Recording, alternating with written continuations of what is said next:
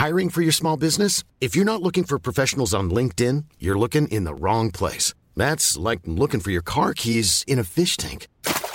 LinkedIn helps you hire professionals you can't find anywhere else, even those who aren't actively searching for a new job but might be open to the perfect role. In a given month, over 70% of LinkedIn users don't even visit other leading job sites. So start looking in the right place. With LinkedIn, you can hire professionals like a professional. Post your free job on linkedin.com slash people today.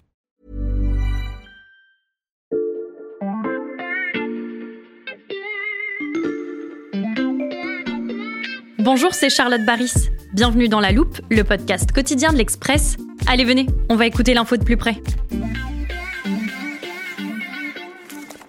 Pour démarrer cet épisode, je vous ai préparé un petit dossier avec des coupures de journaux issus de la presse quotidienne régionale, de la Voix du Nord pour être plus précis. Je vais vous lire quelques extraits et vous allez très vite voir où je veux en venir. On commence par celle-ci, datée du 17 mars 2021. Pour rappel, ça correspond à un pic de la pandémie de Covid-19. À ce moment-là, on est à deux semaines du troisième confinement. Je vous lis les premières lignes. À Lille, Habitat quitte la rue Escarmoise. Installé depuis près de 20 ans dans la chic artère du centre-ville, Habitat annonce sa fermeture pour le 24 avril. On avance dans le temps avec cette fois-ci une autre coupure de journal datée du 24 février 2023, il y a presque un an. L'enseigne d'ameublement Habitat fait son grand retour à Lille. Le magasin s'installe à la place de l'ancienne H&M, rue de Béthune, ouverture prévue début mai. Et je termine par l'extrait le plus récent, c'était il y a environ un mois. L'enseigne d'ameublement Habitat a été placée en redressement judiciaire cette semaine en raison de difficultés financières profondes. La chaîne de magasins de meubles possède 25 boutiques en France, dont une rue de Béthune à Lille qui vient tout juste d'ouvrir. Depuis la publication du dernier article que je vous ai lu, le tribunal de commerce a même placé l'entreprise en liquidation judiciaire, c'est-à-dire qu'il a mis fin à son activité et que ses biens vont être vendus pour payer ses créanciers. Le cas de l'enseigne d'ameublement est loin d'être isolé. Depuis quelques mois, le nombre de faillites en France a explosé et elle touche tous les secteurs. Alors comment nos entreprises sont-elles devenues si fragiles et faut-il s'inquiéter pour 2024 Ce sont les questions qu'on passe à la loupe aujourd'hui.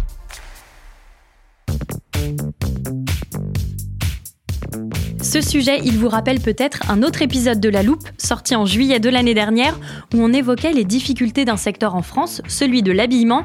C'était avec Thibaut Marotte, qui est de retour aujourd'hui. Bonjour Thibaut. Bonjour Charlotte. Tu es journaliste au service économie de l'Express. À tes côtés aujourd'hui, j'ai fait appel à une autre experte des analyses macroéconomiques, Béatrice Mathieu, grand reporter. Bonjour Béatrice. Bonjour Charlotte. Le cas d'habitat que j'évoquais il y a quelques minutes, il montre que le secteur de l'habillement, dont on avait déjà parlé, est loin d'être le seul touché par la crise actuelle. Alors tu parles d'habitat, mais tu aurais aussi pu parler bah, de casinos, d'Atos, des magasins de lingerie, le Jabi. En fait, de nombreuses entreprises emblématiques hein, qui sont aujourd'hui dans la tourmente. Alors si on fait une analyse sectorielle hein, des défaillances, ces défaillances ont lieu principalement aujourd'hui dans l'hébergement, la restauration, la communication et surtout l'immobilier et la construction, hein, ça c'est lié effectivement à la crise du logement. Mhm.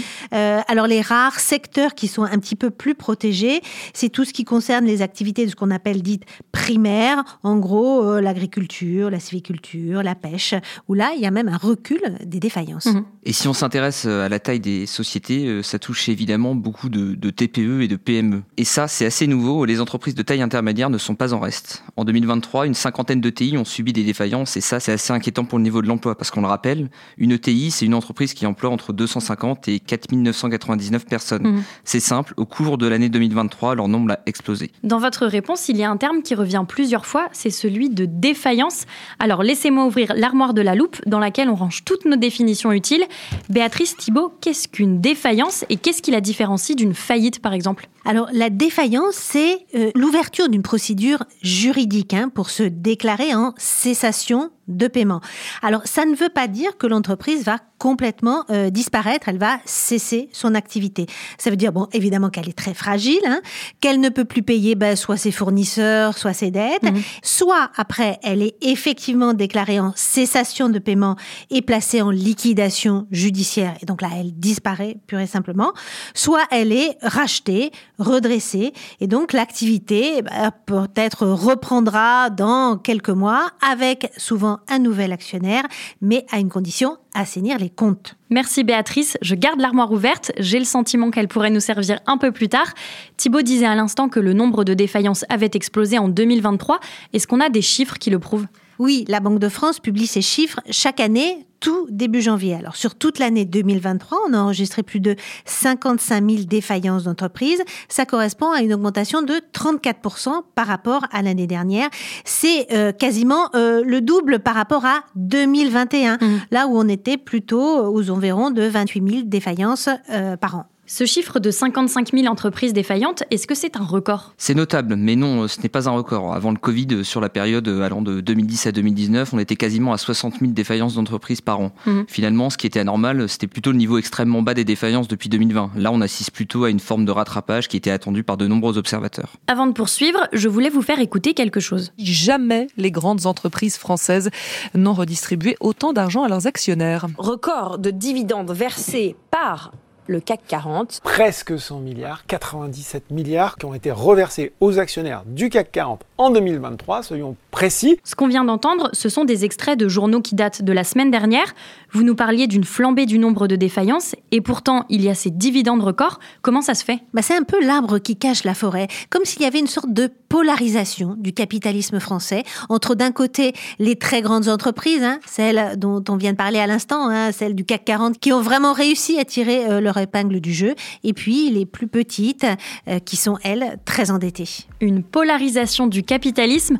Dans la suite de cet épisode, on va analyser les causes profondes de cette explosion des défaillances.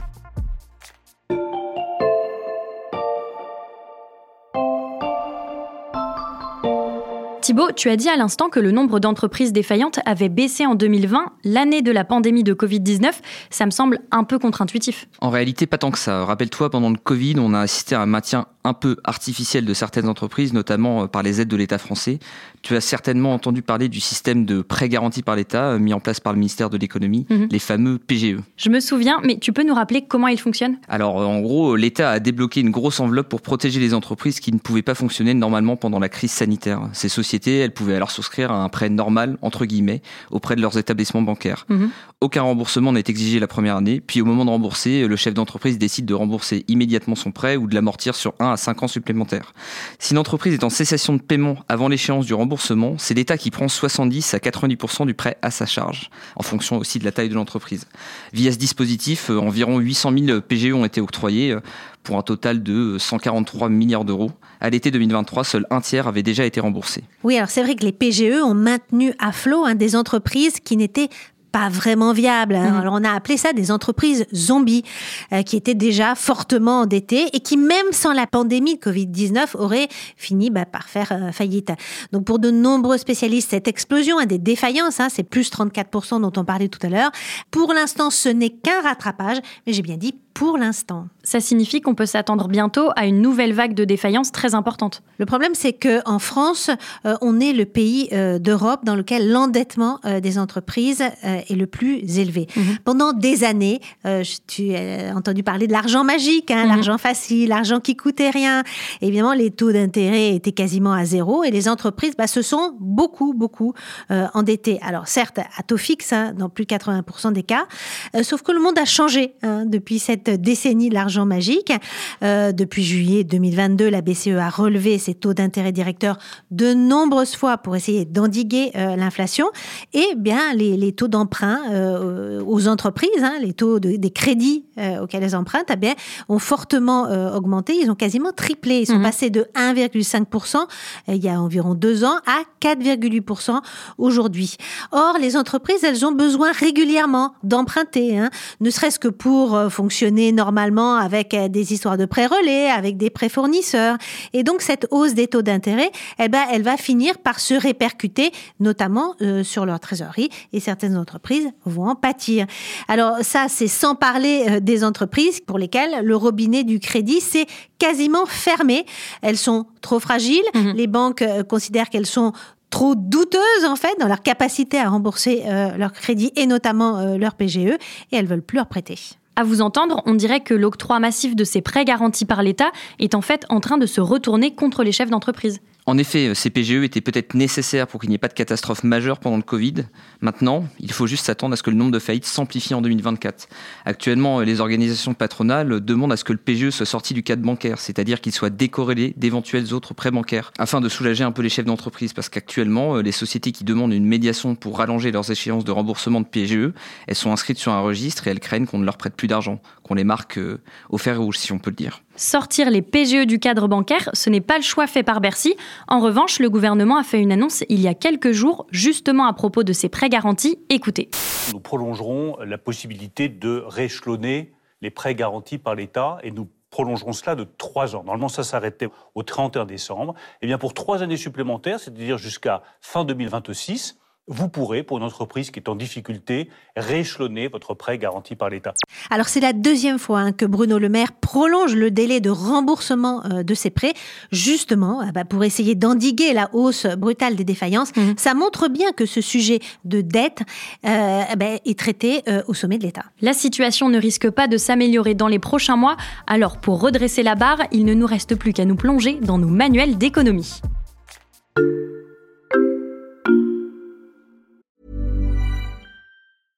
I'm Sandra, and I'm just the professional your small business was looking for. But you didn't hire me because you didn't use LinkedIn jobs. LinkedIn has professionals you can't find anywhere else, including those who aren't actively looking for a new job but might be open to the perfect role, like me.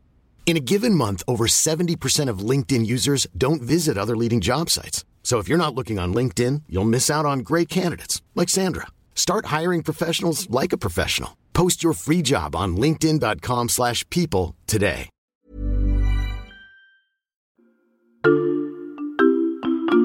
Alors Charlotte, est-ce que tu as déjà entendu parler du processus de destruction créatrice? Ça me dit quelque chose, mais je pense que ça mérite une nouvelle définition. J'ai bien fait de garder notre armoire ouverte, je fais un peu de place et je t'écoute. Alors la destruction créatrice, c'est une théorie de l'économiste autrichien Joseph Schumpeter, et certains préfèrent parler euh, plutôt de transition schumpeterienne.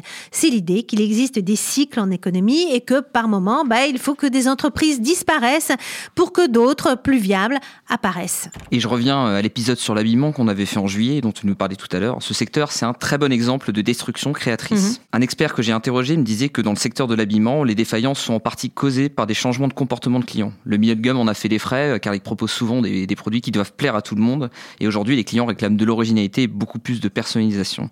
Bref, il faut que certaines enseignes disparaissent pour laisser la place à d'autres, avec un modèle plus adapté au monde actuel. Mhm. Ça, c'est un exemple de destruction créatrice. Si je vous suis, ça signifie que l'explosion des défaillances dont on parle depuis le début de cet épisode, ce n'est pas forcément grave, c'est peut-être juste l'amorce d'une période de transition. Oui, et à condition que de nouvelles entreprises innovantes émergent. Et pour ça, il faut qu'il y ait de l'investissement. Et là, on arrive à un autre problème auquel nos entreprises font face, c'est la baisse de cet investissement. Alors c'est logique, hein. si les entreprises paient plus cher leurs emprunts, elles ont moins d'argent à dépenser pour se financer, pour se transformer, bref, pour investir.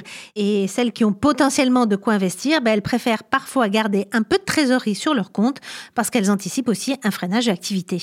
La solution, ce serait donc de permettre la relance de l'investissement. C'est ça, le problème, c'est que dans un contexte avec une forte inflation et une consommation en berne, ben, les patrons sont assez frileux.